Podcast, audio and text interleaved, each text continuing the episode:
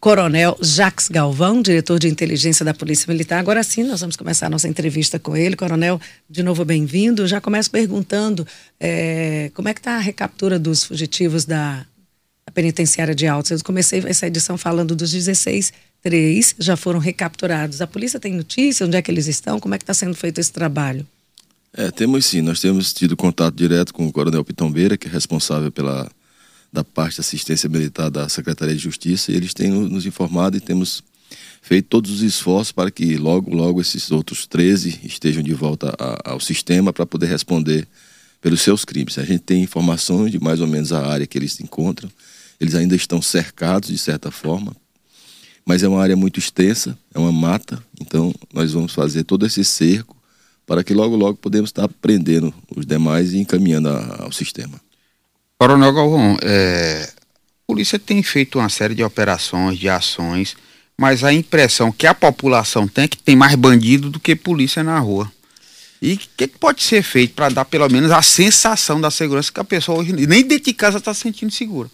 Outro dia nós tivemos o Coronel Prado, estava chegando em casa, o Valque Prado estava chegando em casa e se deparou com os bandidos que iam entrar dentro de casa junto com ele. É, ele é, reagiu, né? Terminou espantando a bandidagem, mas estão procurando policial para tomar armamento. Isso é uma coisa, não estão respeitando mais nem a polícia, coronel. É, na verdade, é assim. Se a gente vê números, né? No 2021 nós tivemos atendimentos de polícia militar, 107 mil atendimentos. Desses 107 mil, nós tivemos 5.500 prisões, né? Então a gente pode dizer assim, você diz que nós temos mais bandido, nós temos muito bandido em situação reincidente. Isso aí não é uma crítica, claro que existe, existe, existe toda uma legislação que segura certas liberações, né? Mas a gente pode ver que desses 5.500, 1.200 eles foram casos de reincidência. São bandidos que saíram com oito passagens. Nós tivemos agora uma prisão que só em julho, um, um, eu chamo garoto de 19 anos, ele teve quatro prisões. É o Anderson? Isso. Ele quando a menor, redenção. Ele quando menor ainda, ele teve 16 passagens pela polícia. Então, somando 16 com as de maior, são 20 passagens, né? E ele só tem 19 anos. Então, a gente entende assim, eu, eu vou defender, a Polícia Militar prende muito. Nós prendemos muito. Só para você ter ideia, nesses sete meses já foram mais de 60 mil atendimentos, com mais de 3 mil prisões. Né? Então, a gente tem que, que, que, que, que pedir realmente a ajuda da, da, das outras instituições para que se, se forme uma, uma, uma maneira de pelo menos, ó, por exemplo, vamos falar nesse caso específico do, do, do, do garoto de 19 anos. Ele, não, ele, ele era preso com um carro roubado, com arma, junto com mais três ou quatro, e praticando assalto. Então, assim, não são crimes leves, né? São crimes muito graves e que, inclusive, numa dessas tentativas, ele tirou a vida de um estudante de medicina. A filosofia é não deixar preso, né? Mas não dá para fazer um enquadramento de forma que o reincidente fique é. preso, endurecer, rigor, dar mais longe. rigor. Onde é que está todo esse amparo? Porque são crimes graves. graves. Homicídio, ele roubou a arma de um policial penal, é, carro roubado, droga. O que que falta? E a é liberação está sendo agora, na, na, audiência de custódia? É onde acontece a Sim, liberação? na maioria das vezes. Mas, inclusive, ele é suspeito de ter participado desses, desses últimos é, é, homicídios com característica de, de execução, né? E, inclusive, foi cumprido agora o mandato de prisão dele mais um mandato de prisão. Então, a nossa preocupação e o, e o nosso pedido é que pelo menos esses casos mais graves pudessem ter uma. Aí eu lhe pergunto, delegado, é, desculpa, é, coronel, e fica preso agora por quê? Em que situação? Não, a gente, a gente assim, nosso, nosso trabalho é, é nós vamos prender realmente, né? E, infelizmente a gente não faz esse acompanhamento, né? De, de, nós fazemos as estatísticas. Nós temos aí vários, vários, vários casos, podemos dizer aí, só em 2021, mais de, dois, de 1.200 casos de presos que não tem uma, duas, não, tem oito, tem nove, tem dez passagens pelo sistema é, de, de, justiça, né, todo o sistema. Então, é um dos problemas que a gente vê. Né? É claro que a gente tem que entender que nós precisaríamos ter um efetivo maior, que a gente precisa ainda estruturar melhor, mas a gente tem, nos últimos, nos últimos meses aí, já em 2022, colocamos mais de 300 viaturas nas ruas, colocamos 340 motos para atender principalmente esse crime que, gente, que eu considero como o crime que mais atormenta a população, que é esse assalto praticado principalmente por motoqueiros, né? na porta de casa, na parada de ônibus, quando a pessoa está saindo para trabalhar ou para estudar, ou mesmo quando está retornando para o seu descanso e é surpreendido. Então, esse é um dos crimes que a gente tem maior preocupação. Eu acredito que seja o crime que mais atormenta a população. Temos feito isso, temos colocado as mais diversas modalidades na rua para exatamente dar esse, essa sensação de segurança.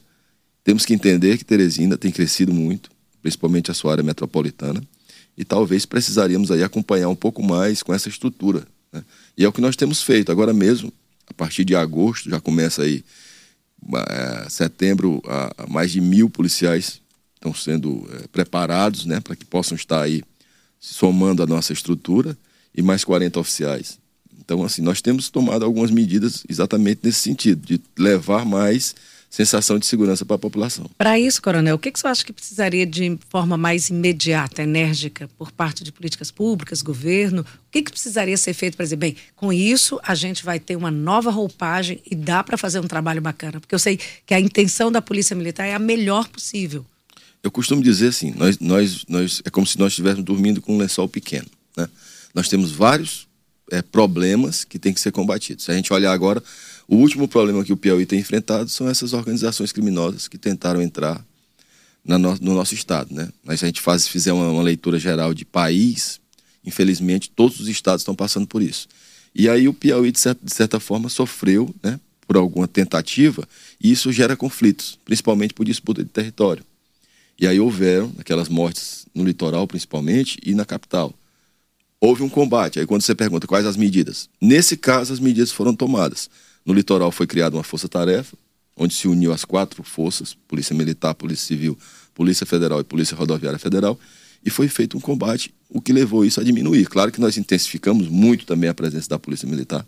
Temos ali mais de 10 viaturas de apoio de Teresina para o litoral, e isso, de certa forma, reduziu. Então a gente tem que é, atacar cada tipo de crime de uma forma. Essa, essa modalidade de assalto, que eu digo que nos preocupa muito, tem se intensificado o policiamento ostensivo.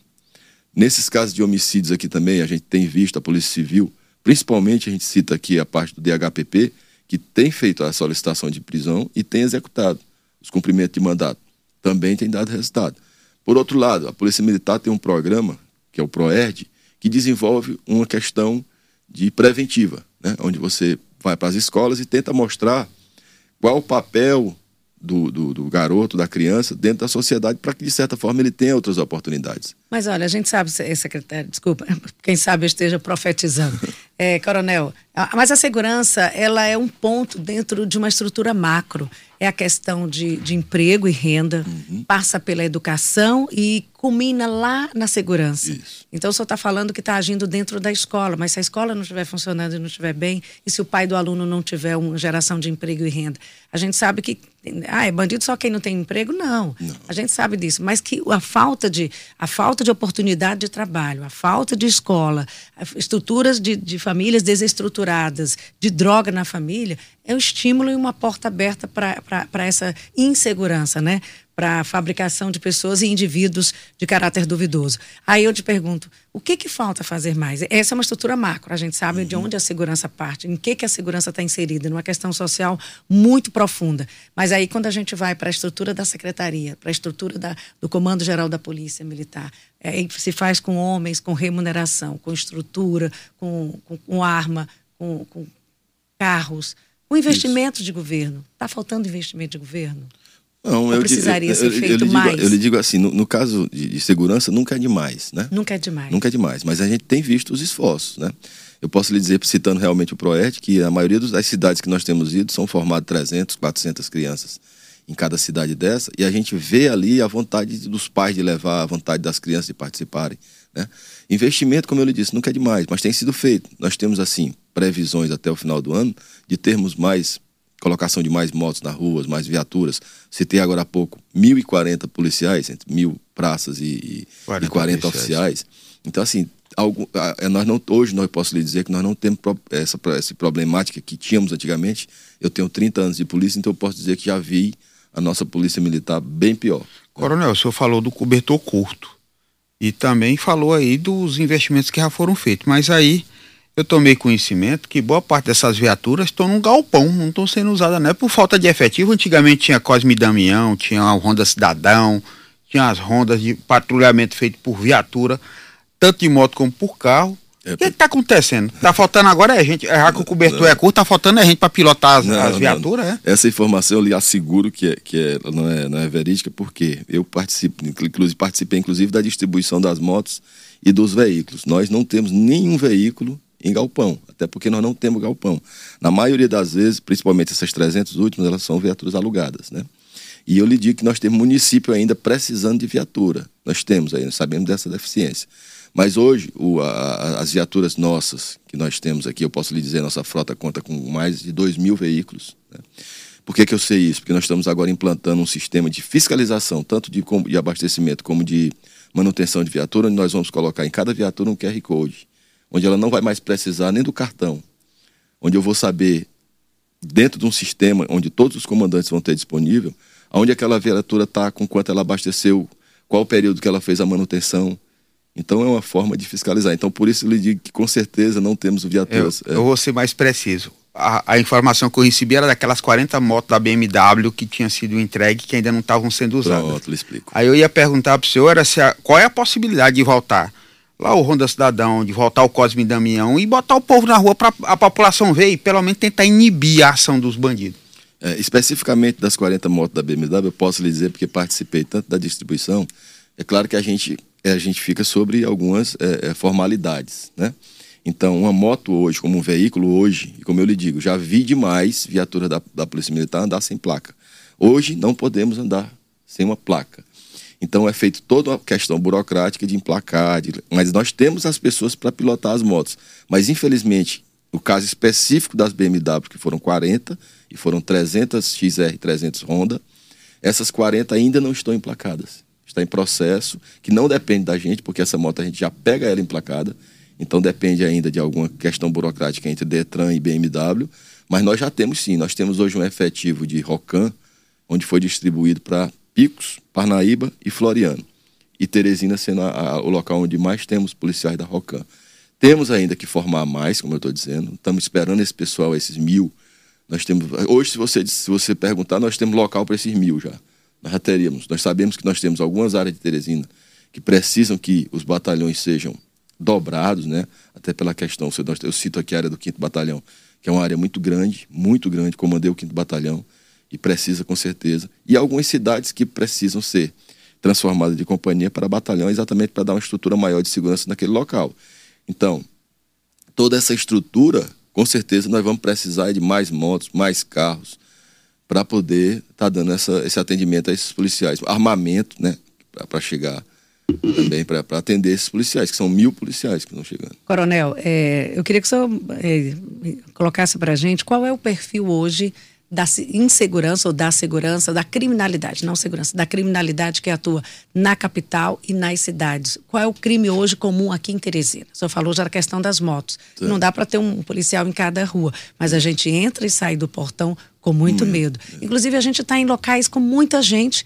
Você vai passando com o celular na mão, que às vezes você. E alguém da moto passa e levou, e não importa se é um lugar que tenha muita gente ou pouca gente, se tem iluminação ou não tem, porque eles estão agindo do mesmo jeito. Locais público, movimentado, não inibe a ação desses, desse tipo de crime. O costume de sentar é na porta que não tem mais. Qual é hoje o perfil da criminalidade na capital?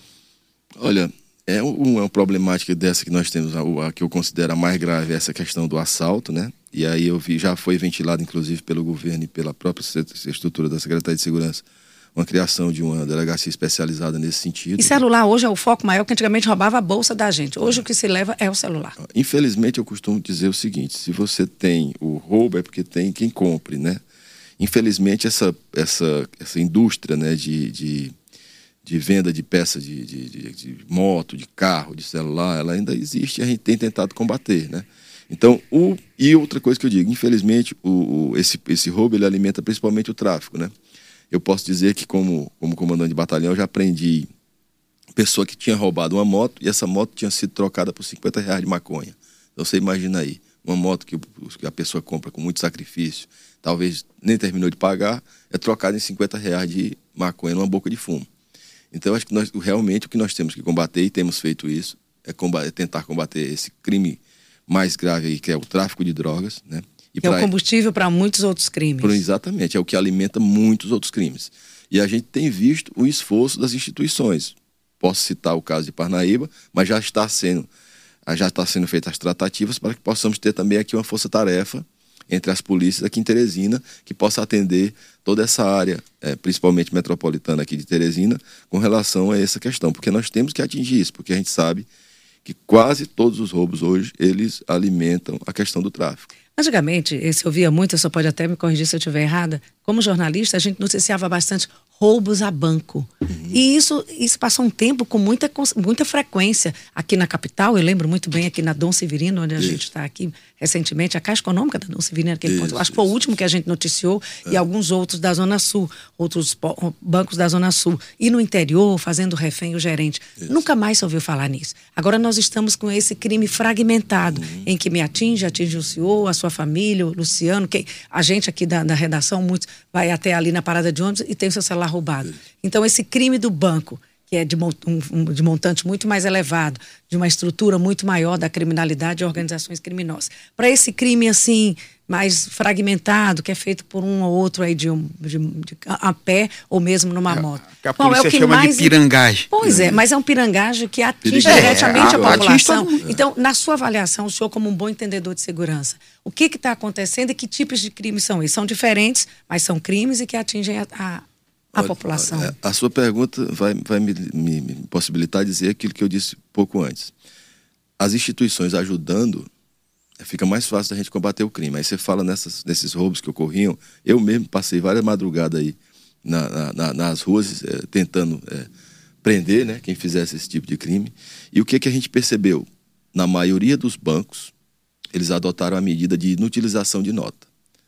Todos eles. Né? Então, quando hoje é estourado um caixa, aquela nota, aquela nota praticamente ela não vai servir. Né? Então, isso ajudou, nos ajudou muito. Entendeu? A gente percebe que hoje é, o, volume de dinheiro também em caixa são bem menores. Você passou cada vez mais a usar é, o, o, plástico, né, o cartão, o Pix, o, várias modalidades de pagamento, com certeza é, eu, eu mesmo não me recordo a última vez que eu tenha ido no caixa eletrônico para sacar dinheiro. Então acredito que esse volume também tenha, tenha diminuído. É né? por isso também que eles preferem o celular, seu banco está no celular. É um crime que a gente tem que ter muito cuidado Pix. hoje com essa questão de Pix. Olha, eu até, até falo para a população. É comum hoje, alguns empresários, principalmente no litoral, já passou por isso, Teresina tem passando, recebendo uma, uma, um áudio, uma pessoa se intitulando líder de uma facção, não sei se já tiveram essas denúncias por aqui, e dizendo que essa pessoa está prejudicando o comércio, que ela tem que fazer um PIX. E a pessoa que está recebendo a ligação dessa, com um cidadão normalmente com sotaque diferente, dizendo que ela está prejudicando o comércio dela e que tem que fazer um PIX, muitos fazem. Alguns recorrem à polícia e quando nos, nos levam esse, esse assunto, a gente faz que, olha, isso é golpe. Isso normalmente são pessoas que estão dentro do presídio e que hoje, infelizmente, as informações, tanto de uma empresa como de um carro, como de um. Elas estão lá expostas por nós mesmos, né? E era um crime que acontecia muito. Seu carro, o cidadão tinha um carro roubado, e além de ter roubado, ele recebia uma ligação, a pessoa dizendo que estava com o carro dele e que devolveria o carro dele se ele fizesse um Pix. Aconteceu muito esse tipo de crime aqui também.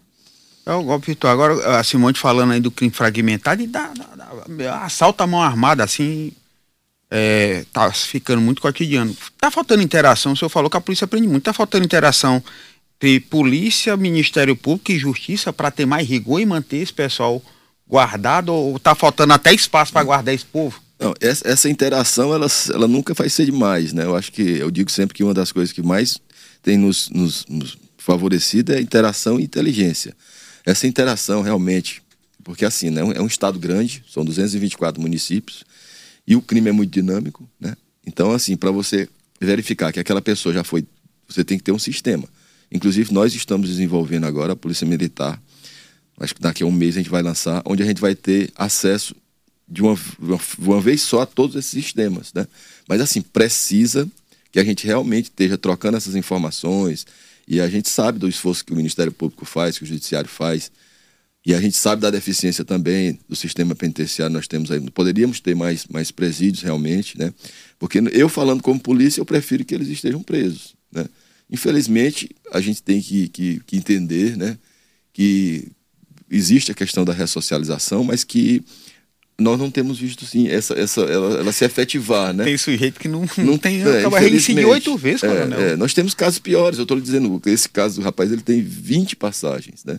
Então, assim, a gente quer acreditar nisso e coloca isso, isso como, como objetivo, mas a gente entende que é uma dificuldade também que o sistema penitenciário passa, que o sistema judiciário passa, né? Só achar que tem é, muito é, benefício para preso aqui, é saidinha, é, é, é visita íntima, é, progressão de regime, tem muita coisa. Tá, agora tem audiência de custódia, tem muito benefício para preso. Eu, eu vou complementar eu, essa pergunta do Luciano, porque agora eu vou querer colocar a pergunta aqui dos nossos ouvintes, bem que algumas perguntas que a gente já fez já contempla algumas perguntas. As pessoas andam sem placa ou com placas viradas. É um contraste muito grande. É o Marçal que está falando, porque aí você falou da questão de que a polícia não pode andar sem a placa, sem a devida. Uhum. É, é, é a questão da burocracia é. com relação às motos. Vamos ouvir o áudio dele? Bom dia, doutor Luciano.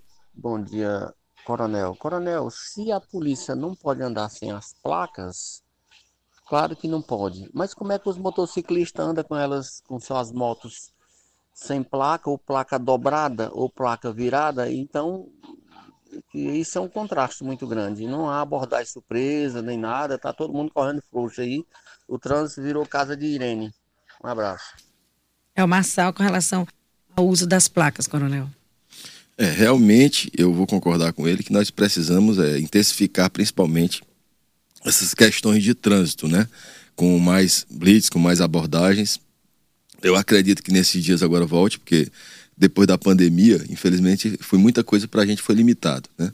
Mas assim, já existe um projeto, já existe um, um convênio em andamento, onde porque com essa relação de divisão, muitas coisas ficaram a cargo do Estado, muitas coisas ficaram a cargo do município, né?